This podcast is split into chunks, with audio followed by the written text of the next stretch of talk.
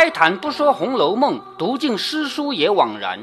欢迎走进猫哥祥说《红楼梦》，我们一起品味中国古典小说的巅峰之作。好，我们继续来看啊。贾宝玉想要看看林黛玉怎么样了，可是呢又没有什么话说，叫晴雯去呢。晴雯说什么话都没有，那你让我去干什么？是不是啊？你就看一眼就回来，也没有一个理由啊。贾宝玉就给了他两块旧手帕，说你给我送去。晴雯说送个旧手帕去，不怕他恼吗？贾宝玉说：“放心，他自然知道。”晴雯听了，只是拿了帕子往潇湘馆来。只见春仙这个丫鬟叫春仙，第一次出场啊。春仙正在栏杆上晾手帕子。你看，春仙别的事情不做，在栏杆上晾手帕，说明什么？说明，呃，她是呃小丫鬟。啊，说明 说明她是小丫鬟，说明林黛玉把能用的手帕全用光了，知道吗？哭就要擦眼泪嘛。然后擦湿了，这再拿换一块嘛，把能用的手帕都用光了，连夜在那，别忘了这是晚上啊，知道吗？连夜还亮，哎，连夜晾手帕，实在没手帕用了，知道吧？所以可以看出这个来啊，是在这里写的这个细节不容易读出来啊，林黛玉肯定是哭的，嗯。写的是油沾了墨水，应该不能擦眼泪了。嗯，对。所以在这里写春仙在栏杆上晾手帕，其实是告诉你林黛玉哭得非常厉害，连手帕都用光了。见他进来，忙摆手说睡下了，就是告诉他睡下了。晴雯进来，满对的啊，送手帕的事应该不能做，怎么就不能做啊？不是说呃贴身的东西不能送人吗？啊这个不是贴身的那种放在身上的手帕呀，不是放在身上的手帕，那是什么？手帕有像汗巾子这样系在身上的，还有就是挂在香袋里啊那种啊。当然了，按道理说也不能送啊。你比如说那个小红，对不对啊？小红和贾云对吧？按道理说也不能送啊。但是现在送了就送了，反正晴雯也不会像袭人那样，对不对啊？说睡下了，晴雯走进来，满屋虚黑，就是屋子里黑黑的，并没有点灯。黛玉已经睡在床上，问是谁。林黛玉明显是没睡着，但是呢，灯已经没有了，就问是谁。晴雯连忙答：“晴雯。”黛玉问：“做什么？”晴雯说：“二爷送手帕子来给姑娘，就是宝二爷叫我送手帕子来给你的。”林黛玉听了，心中发闷，说：“做什么送手帕来给我？”就问：“这帕子是谁送他的？必定是上好的，叫他自己留着送人吧。就是一定是很好的手帕，是不是啊？让他留着送给别人吧。这会子不用这个。”晴雯笑笑说。不是新的，就是家常旧的，就平常用旧的。黛玉听说，越发闷住了，着实细心的搜求，思忖了一时，方大悟过来，就是想了一会儿才想通了，连忙说：“放下去吧。”晴雯听了，只得放下，抽身回去，一路盘算，不解何意。晴雯怎么也想不通，为什么送两个旧帕子过去？这里林黛玉体贴出手帕的意思来，林黛玉她就想通了，为什么要送两个旧手帕来？不觉神魂驰荡，就是很感动嘛。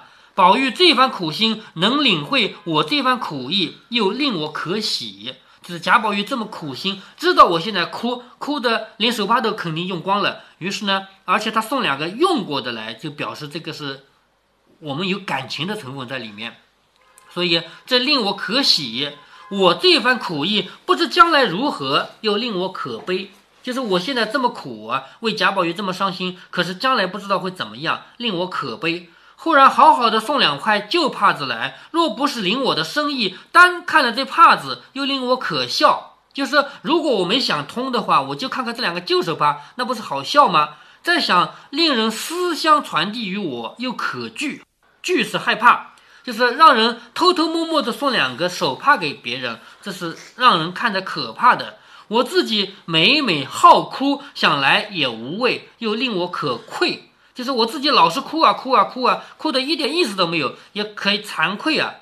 如此左思右想，一时五内沸然至起，就是自己的内心啊，就像烧火一样沸腾起来了。黛玉不由得余意缠绵，就是内心啊缠绵，令掌灯，就是点灯，也想不起嫌疑避讳等事儿，便向案上研墨蘸笔，便向那两块旧帕上写着，写了三首诗。第一首说：“眼空蓄泪，泪空垂；眼睛空蓄是储蓄，那蓄泪就是眼睛里有很多泪，是不是啊？眼空蓄泪，泪空垂，很好记吧？啊，很好理解吧？暗洒闲抛却为谁？暗洒就是偷偷的把这个眼泪洒出去，闲呢是轻易间抛洒出去，为的是谁呀？这个很好理解吧？尺斧交削老解正，尺斧是指一尺大小，这个手帕只有一尺大小。尺斧交削就是手帕，这个交削两个字鱼字旁啊，因为有一个传说说以前是美人鱼用的啊，就是尺斧交削老解正，劳是劳烦麻烦你。好像有个传说说，呃，美人鱼会呃织布织出，呃来的布很柔软。啊，这样的。对了，美人鱼是呃中国的传说吗？对，中西方都有美人鱼的传说的。啊。为什么会呃这样？我也不知道，可能是巧合吧。好，尺斧交削老解证，就是这么一一方一尺大小的布啊，还麻烦你送过来，叫人焉得不伤悲？就是我怎么能不伤悲呢？这手帕你还要跑一趟给我送来啊？我忽然一又想到，呃，丹麦美人鱼雕像，说明呃西方也有美人鱼的。哎，对对。第二首是这样的啊。抛珠滚玉只偷山，珠和玉都是指么？都指什么？抛珠的珠和滚玉的玉，宝贝，眼泪，因为眼泪往下流，不是像珠宝吗？像玉吗？是吧？抛珠滚玉指偷山，就是这个眼泪像珠珠一样滚，像玉一样滚下来，偷偷的在流泪。正日无心，正日闲，正日就是整天，整天没有心，整天就在那闲着。枕上袖边难佛事，佛事就是擦嘛。枕头上袖子边已经完全潮了，没有办法再擦眼泪了。这个能懂的吧？因为躺在那哭，眼泪就流在枕头上，是不是啊？枕还而且用袖子擦。枕上袖边难佛是，任他点点雨斑斑。点点斑斑很好理解，就是泪痕嘛，是不是啊？就是枕头上啊、袖子边啊那么多眼泪，根本就没办法擦了，就随他去斑斑点点吧。第三首叫彩线难收面上珠，这个珠是什么意思啊？眼泪啊，眼泪面上珠嘛，特别好理解。彩线难收面上珠什么意思呢？就是一般的珍珠可以用线穿起来的嘛，可是这个珍珠是穿不起来的，叫彩线难收面上珠。湘江旧迹已模糊，什么叫湘江旧迹呢？指的就是香妃，就是潇湘竹。我们以前讲到过这个斑竹的来源，是不是啊？斑竹来源不就是萧和香两个人哭的眼泪把它弄成斑点吗？对不对？这个就是湘江旧迹已模糊，就是指的这个香妃竹上面的痕迹啊，已经模糊了。窗前亦有千竿竹，就自己住的潇湘馆外面窗外啊也有千竿竹，不识香痕字也无，就是上面那个眼泪的痕迹已经没有了。那么将来会不会也有我的眼泪在上面的斑点呢？这三首诗啊，黛玉还要往下写时，觉得浑身火热啊。为什么会呃痕迹没有了？就是模糊掉了嘛。他前面第二句话不就是湘江旧迹已模糊嘛？因为眼泪太多了嘛，是不是啊？黛玉还要往下写时，觉得浑身火热，脸上作烧，因为她身体不好嘛。晚上还要起来写诗，走到镜台前，接起镜幅一照。这个什么叫镜幅啊？以前的镜子摆在这个桌子上，那坐下来就可以照镜子。但是呢，古代人家认为这个镜子平常不能多照，为什么知道吗？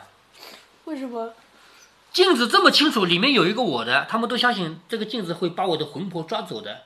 因为我们中国古代没有这么亮的镜子呀，是不是？来了个这么亮的镜子，都怕的嘛，是不是把我们的魂魄抓进去了？所以平常不照的时候，用一块布把它给罩起来。一直到现在为止，还有些老年人不愿意拍照片，说拍照片是把我的魂魄给抓走了。因为好好的怎么会到纸上去了，对吗？以前就要画的嘛，现在咔嚓一下一张纸出来，是不是？所以有人相信拍照片是把人的魂魄，嗯，他们是不是还呃画画呃也不行？画画可以的，为什么？画画，因为他们知道呀，我们是古老的艺术嘛，大家都知道怎么画出来的嘛，就是不知道象棋怎么工作的，是不是啊？为什么按一下以后就印出来就有人了，而且还这么像，一模一样的嘛，是不是啊？所以他们都觉得照相机会把人的魂魄抓走。那镜子也是啊，所以平常镜子呢是盖起来的，这回林黛玉走过去，把这个锦服拿起来，就是把盖在上面的布拿开，只见腮上通红，就是脸上通红，自现压倒桃花，就是红的连桃花都没她红了，却不知病由此门，就是她的身体实在差嘛，又生病了，一时方上床睡去，犹拿着那帕子思索，不在话下。林黛玉写诗的事情呢，就到此告一个段落。接下来又回来写袭人。且说袭人来见宝钗，还记得袭人来见宝钗是为什么事吗？呃，呃被贾宝玉呃调虎离山了。调虎离山，贾宝玉叫他去借书，是不是？现在回来写袭人啊。那么作者不是要写袭人，作者要写的是薛宝钗，但是他从袭人开始写起。且说袭人来见宝钗，谁知宝钗不在园内，往他母亲那里去了。你猜猜看，薛宝钗今天为什么不住在大观园，要她往她妈妈那去？因为薛蟠的事，哎，对，为了薛蟠的事情是吧？袭人便空手回来，等到二更，宝钗方回来，宝钗二更天才回来。原来，原来两个字啊，作者要回来倒叙了，要写之前发生的事了。原来，宝钗素知薛蟠的性情，心中已有一半猜疑，就是薛蟠挑唆了人来告宝玉的，就是薛宝钗也相信这个是他的哥哥做的事。谁知又听袭人说出来，就越来越相信了。究竟袭人是听裴明说的，那裴明呢是猜的，就裴明没有什么证据，他是猜的，猜的话告诉袭人，袭人又告诉了薛宝钗，是不是啊？所以这个是传了三个人呢，就认准了，一定是他说的，因为这个话总归是从假的传成真的了，是不是？那薛蟠都因素日有这个名声，这里作者提到了啊，薛蟠这个人本来就是这样的名声，人家有什么坏事都怪他的，是吧？其实这一次却真不是他干的。就是你要说薛蟠去告密，肯定没有告密，被人生生的一口咬死了，是他有口难分。就薛蟠这个人很苦恼，他没有告密，所有人都说他告的密。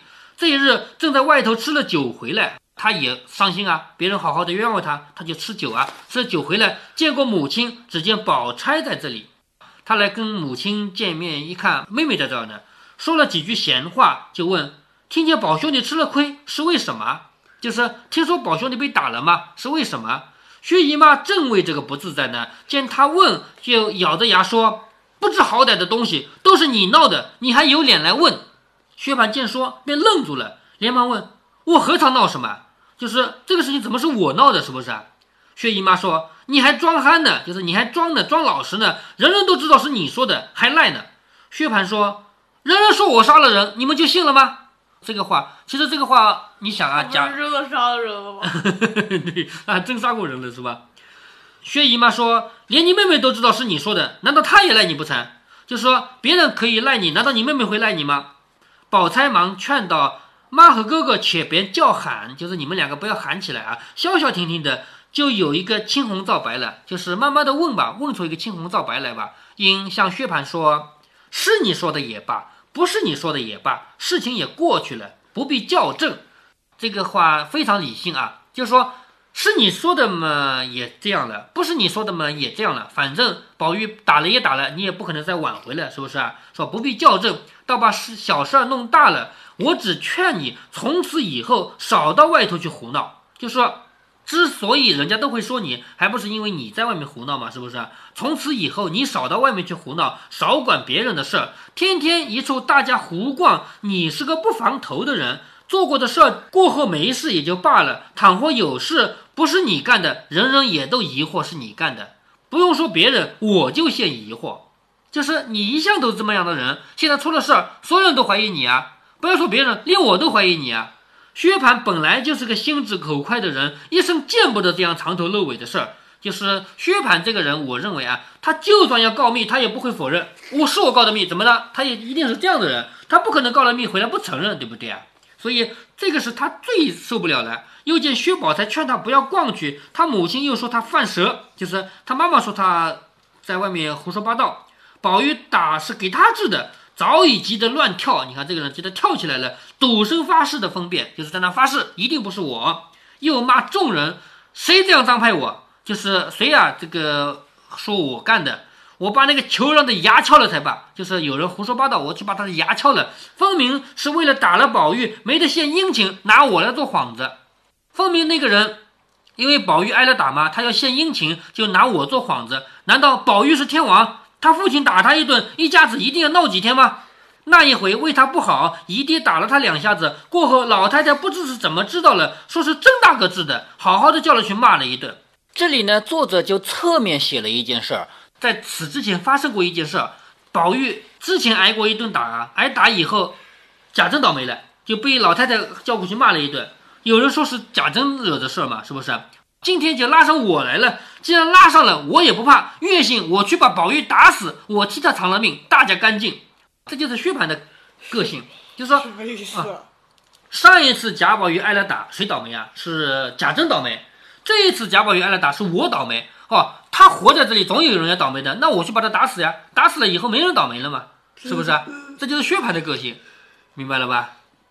说完了，一面抓起一根门栓来就跑。你看，行动派啊，抓一个门栓就跑。以前的门栓都粗，你见过的吧？是吧？抓起一根门栓来就跑啊！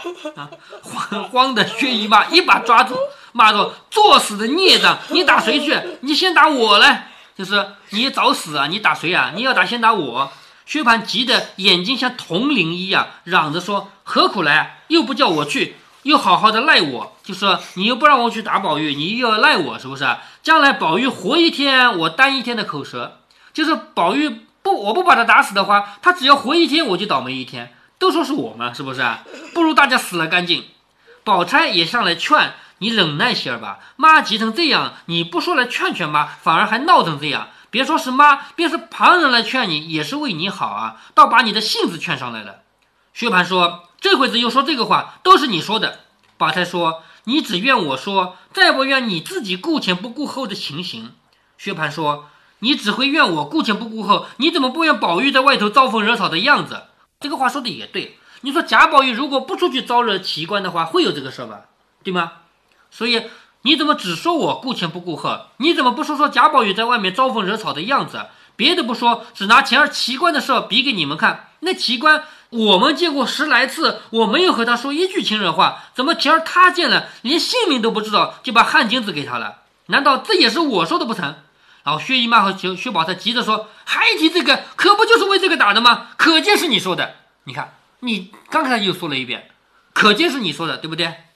薛蟠说：“真正的气死人了，赖我说的我不恼，我只为一个宝玉闹了个这样天翻地覆。”宝钗说：“谁闹了？是你自己迟早动灶的闹起来，到时候别人闹，就说你自己拿了个门栓在手里，是不是？”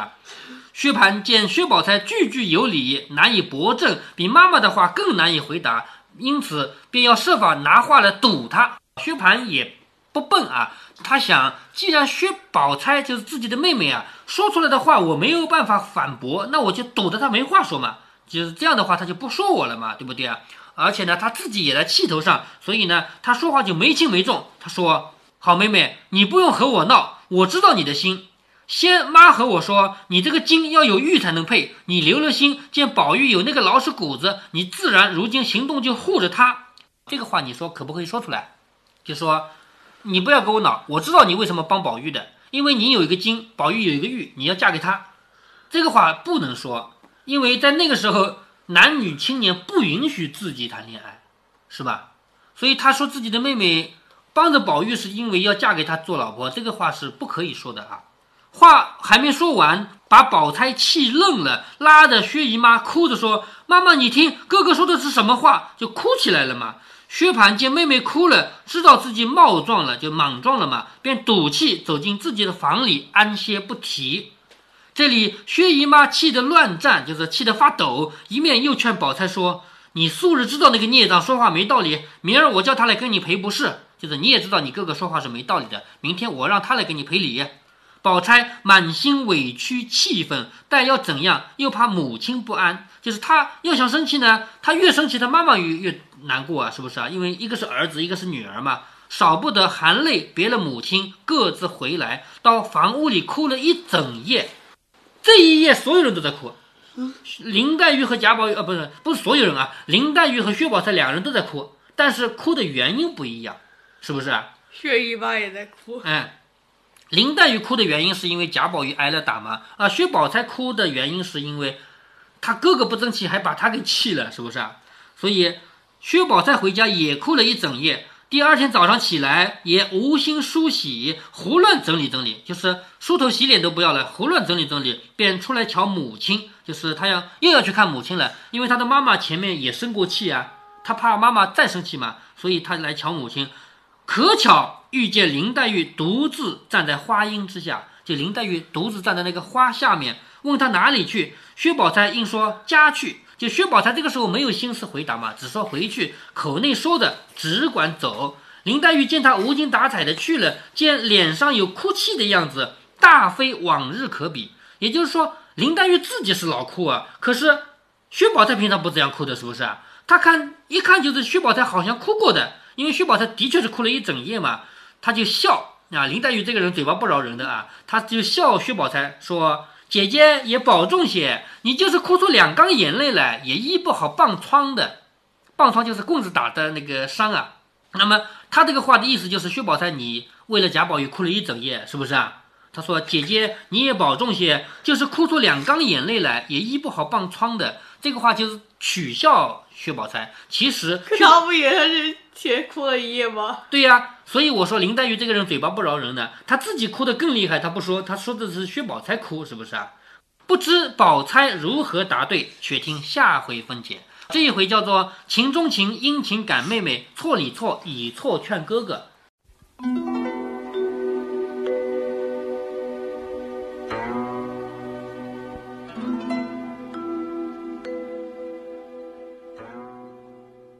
贾宝玉挨了这一顿打，把薛蟠给推到了风口浪尖上。所有人都怀疑薛蟠干的，但是作者在这里明文告诉大家，这次真不是他。所以啊，《红楼梦》这一部到处充满争议，让读者打了三百年口水仗的书，在这个问题上是没有争议的。另外呢，就算曹雪芹没有加这句话，猫哥我也分析得出来，这事儿肯定不是薛蟠干的。一方面，薛蟠他的确说话不经过脑子，但是他没有坏心，不会做告密的事情。另一方面，薛蟠的个性，他做了肯定承认，打死人就打死人了，老子没必要赖。但是别人对薛蟠的怀疑就没有价值了吗？只能说有参考价值，而没有证据价值。咱们在教育小孩的时候，不管是老师还是家长，经常会犯下薛宝钗一样的错误。你没做，你没做，为什么所有人都说是你做的？猫哥也是从小学、中学读过来的，这种挨骂受冤枉的事儿一般不落到我头上。但是猫哥，我从幼年开始，我就很反感老师用这种方法来断案。在我的小学阶段，甚至于还有一个老师啊，在查某个案子的时候说过这样的话：“不是你吗？那上次怎么是你？”这样的教育要不得。作为一个老师或者家长，在孩子的性格养成期，必须做到每一件事单独处理，既不能因为别人的判断而影响自己的判断，也不能因为其他事情的结论而推断这件事情的结论。猫哥，我还看到过另一种更加无耻的教育方法。有一个小孩被别人欺负了，老师说：“他们为什么偏偏欺负你啊？你就不找找自己的原因？”这种处理方式，或者说这样的老师，如果让我来评价，我只能送他两个字：无耻。所以，《红楼梦》是一部小说。我们作为读者，可能从来没有同情过薛蟠这个人物，而我在这里却必须要替薛蟠说几句话。他就算有千般不对，该打的打，该罚的罚，但是不可以栽赃冤枉他。好多年前有一部电视连续剧叫《十六岁的花季》，剧中有一个叫韩小乐的，我从来没有觉得他有什么坏过，他只是倒霉而已。有一次，也不知道是看到什么情节了，我的父亲突然笑了起来，说：“又是他。”我没有笑，我觉得我应该哭。每一个人的命运是不一样的，但是每一个人应该得到同样的关心和照顾。可是事实上不可能，有很多人走上不归路，周围的人都说从小就看得出来，他小时候就这样坏。而猫哥要说的是，他走上不归路的真正原因，是因为受到了歧视，是因为无法融入环境，是因为受不到尊重。猫哥小时候有过一个同学，老师在教室里公开处理案子的时候，就对别的同学说：“以后你们离他远一点。”那个年纪的小孩都是觉得凡是老师说的都对，老师让我们跟那个坏孩子隔离，那当然得隔离啊。要知道，这样做才是把坏孩子变成坏人的真实原因。如果您觉得猫哥的读书分享有益有趣，欢迎您点击订阅，这样您将在第一时间收到猫哥的更新提醒。如果您有什么要对猫哥说的，不管是赞还是批评，不管是提建议还是唠唠嗑，欢迎您在节目下方留言。您也可以加猫哥的公众号，四个字“猫哥在线”。您还可以加入猫哥的听友群中，微信群呢，用语音节目没有办法说清，还是 QQ 群方便，群号为八四九九六六八九九。不管加入 QQ 群，还是微信群，还是在节目下留言，还是在公众号留言，您都可以围绕着书中的智慧和读书的乐趣畅所欲言。好，再见。